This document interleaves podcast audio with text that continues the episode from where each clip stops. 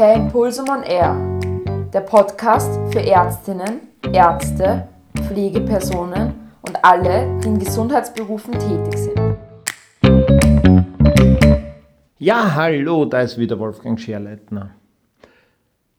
Manchmal ist schon interessant, was unser Hirn so macht.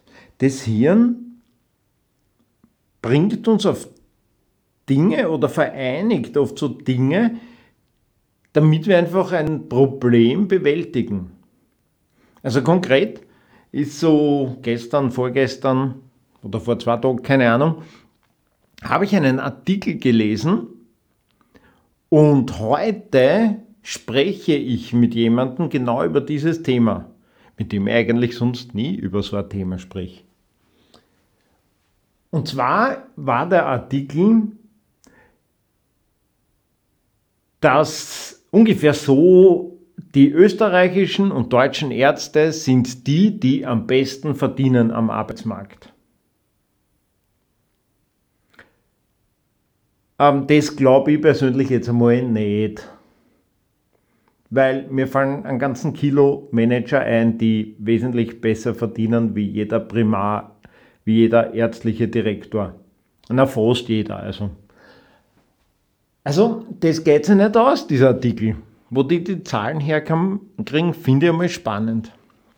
Dann das nächste ist, jetzt könnte ich sagen, okay, das sind die jungen Ärzte und Ärztinnen und ich vergleiche es mit Berufsanfänger.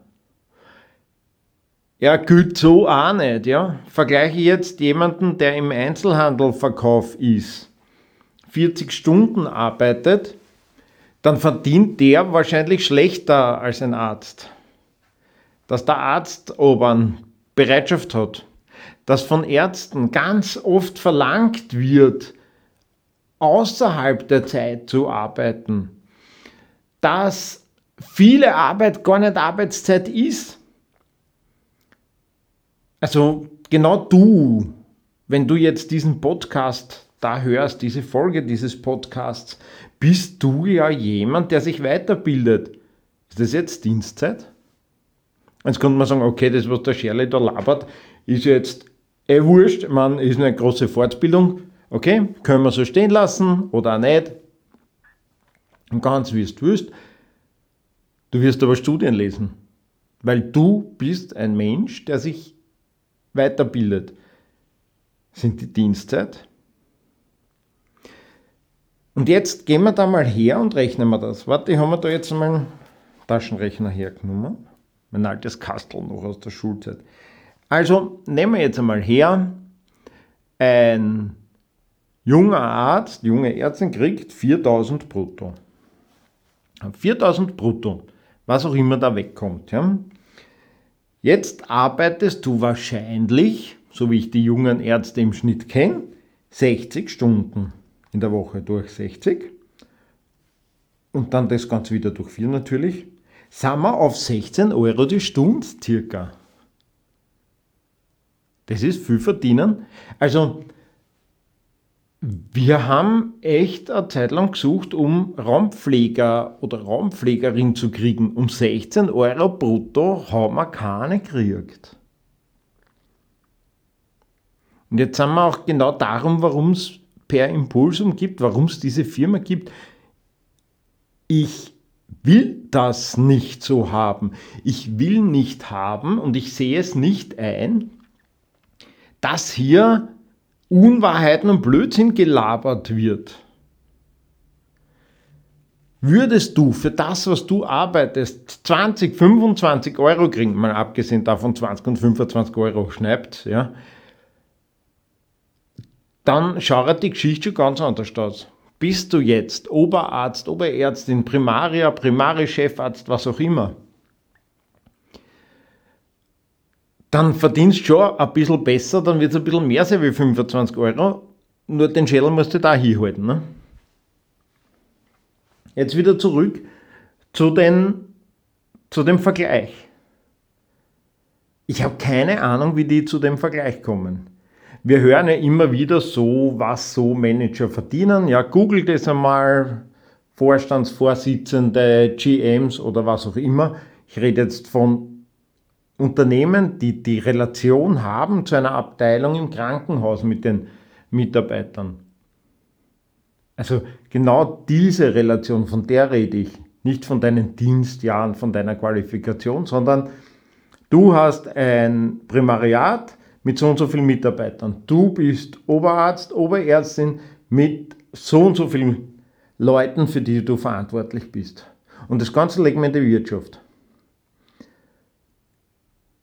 Ich glaube, da kann man Nuller hinten anhängen in der Wirtschaft.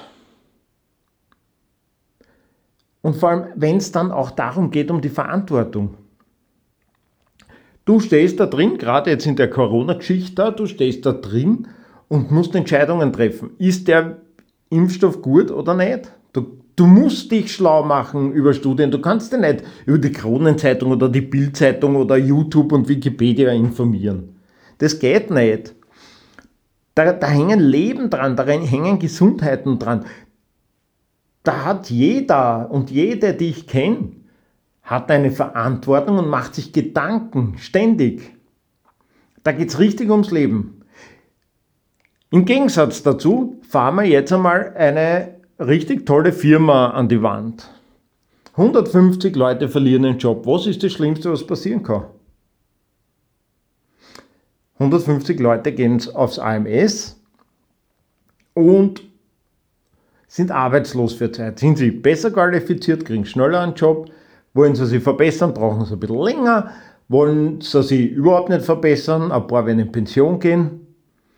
Und ein paar von den Managern, wenn's, also wenn es wirklich arg hergeht, stehen sie vor Gericht, kriegen zwei Jahre, die haben es dann locker eh schon irgendwie los, dann wird es bedingt und haben eine Fußfessel und sind dann relativ flott wieder im Berufsleben integriert und haben ihm vielleicht sogar dann noch eine nette Provision gekriegt für irgendwas, was man nicht verstehen. Ärzte und Ärztinnen treffen Entscheidungen über Leben und Tod, über die Gesundheit oder Nicht-Gesundheit. Und da geht es nicht darum, ja, verdienen wir halt einmal ein bisschen weniger. Da geht es darum, wie lebt ein Mensch weiter. Da geht es darum, wie geht das Leben von anderen Menschen weiter.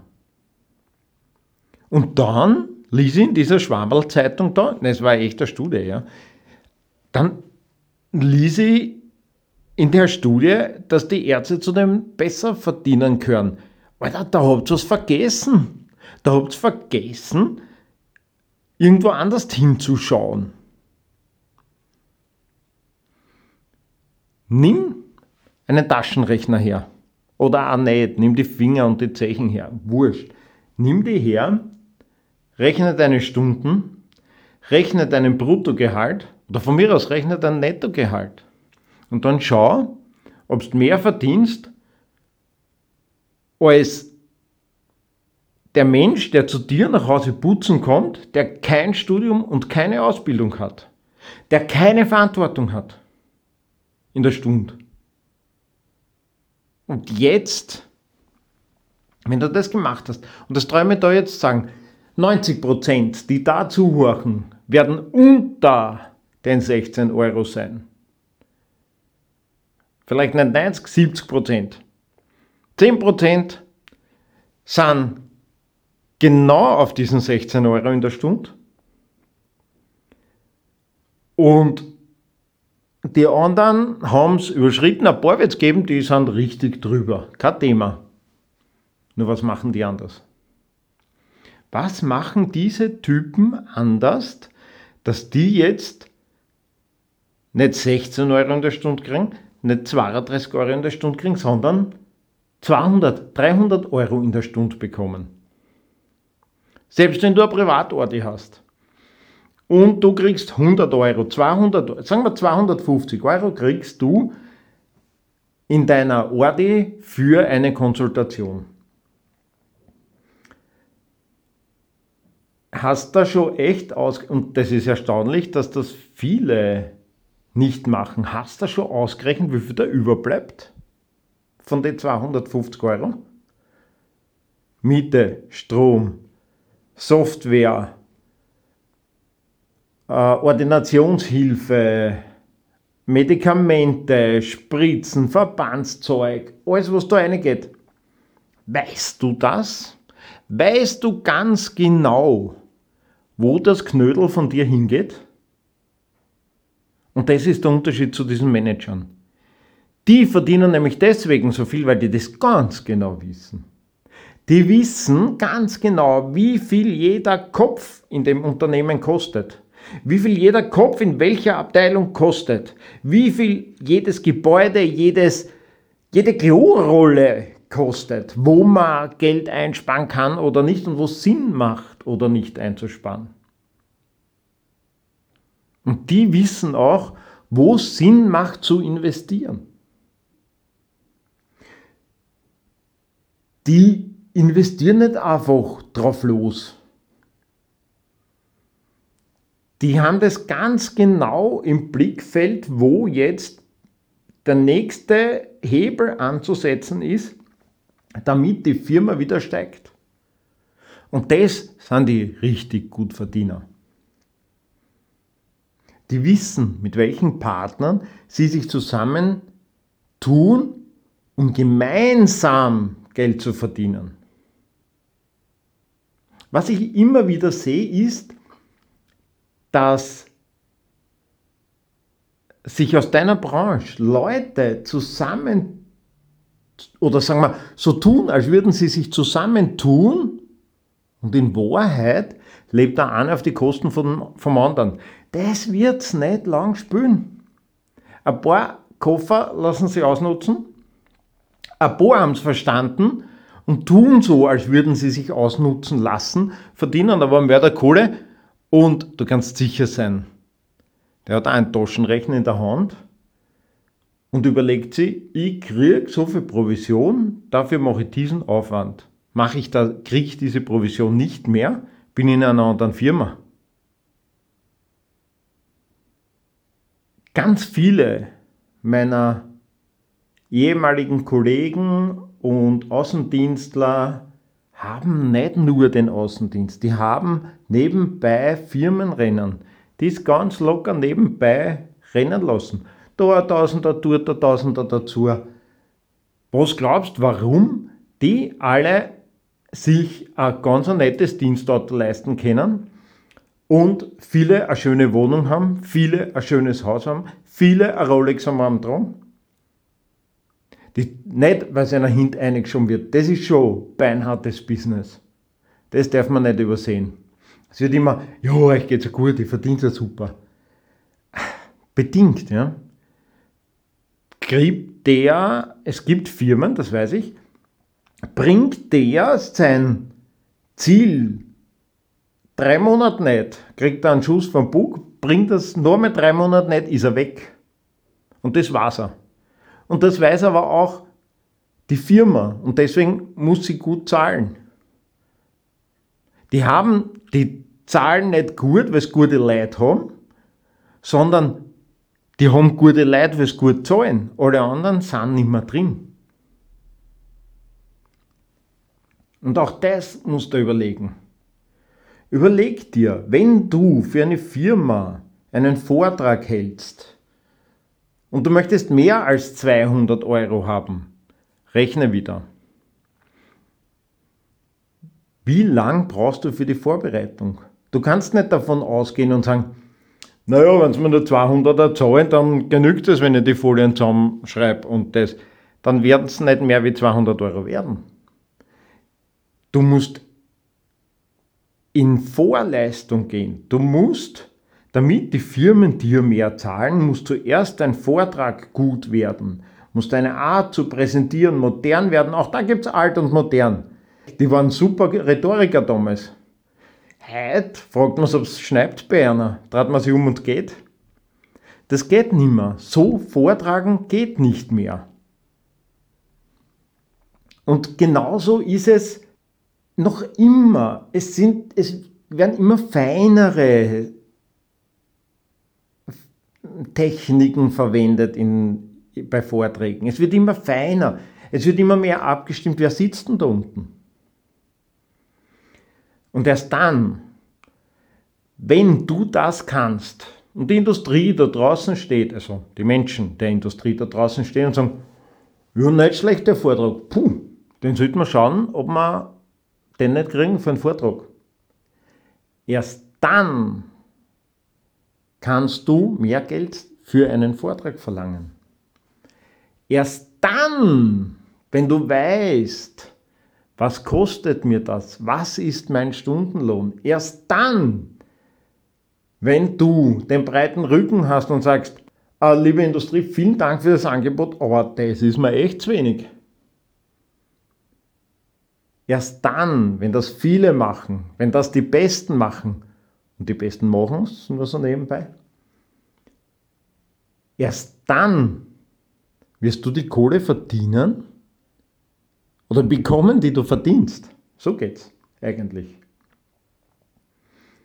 Einer, der 200 Euro für einen Vortrag kriegt und noch drei Bier und zwei Schnäpse an der Bar alleine oder mit Kolleginnen und Kollegen oder mit der Industrie den, beginnt den Vortrag zu vorbereiten, das ist nicht mehr wie 200 Euro wert. Da sage ich lieber, danke, mehr ist nämlich nicht wert.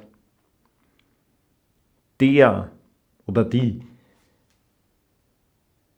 die sich schon Gedanken machen, Monate, Wochen vorher, wie dieses Ding funktioniert, was man da machen kann, der, sich, der schon auf Erfahrungen aufbaut, der vielleicht jemanden im Publikum sitzen hat, der echtes Feedback gibt. Und nicht mit, ja, hast du super gemacht, sondern richtig detailliertes Feedback. Was geht besser? Was, was ist gut kommen? Der auch gelernt hat, wie ist das Publikum zu betrachten. Das sehe ich auch immer wieder. Wenn ich sage, ja, lass dir Feedback geben. Was hat er gesagt? Ja, war super, ähm, ich habe ein bisschen zuzelt, ich sollte was trinken, ich sollte weniger Geschriebenes auf die Folien haben. Dann sage ich, und die Reaktion bei welcher Folie wie auf das Publikum? Ähm, keine Ahnung. Deswegen verdienen wir Geld. Wir schauen nicht nur auf dich, wenn du dort einen Vortrag hältst, wenn wir die Analyse machen, wir schauen ins Publikum. Wir schauen, wie reagiert diese Gruppe, wenn du was machst. Wenn wir die Präsentationsanalyse machen, schauen wir uns das nicht eine Viertelstunde lang an und dann sagen wir, ja wunderbar, sondern da wird zu zweit, werden da zehn Sekundenweise oder Viertelminutenweise wird sich, schauen wir uns diesen Vortrag an und zerlegen dieses Ding.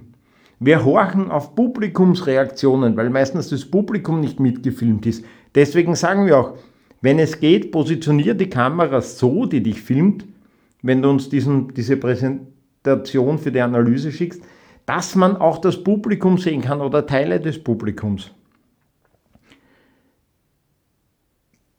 Das schauen wir uns an, weil es ist nicht wichtig, was der Scherli da mit seinen Leuten sagen will. Es ist nicht wichtig, was der Chef sagen will.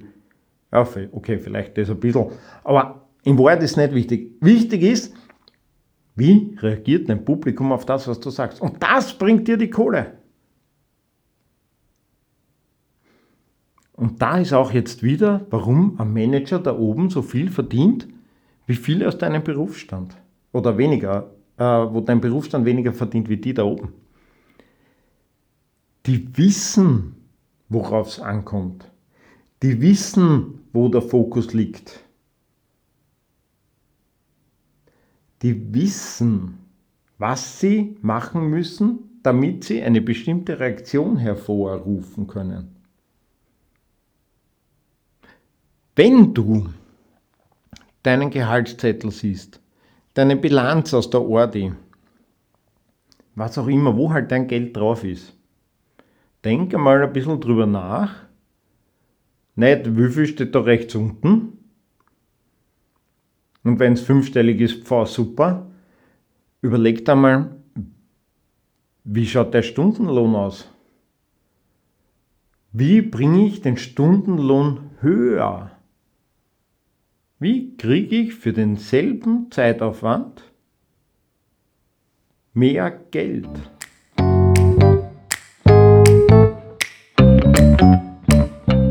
Ja, das war's wieder für heute. Ich hoffe, du konntest profitieren und etwas mitnehmen. Wenn es dir gefallen hat, vergiss nicht, den Podcast zu abonnieren, damit du immer am Laufenden bleibst. Viel Spaß, bis zum nächsten Mal.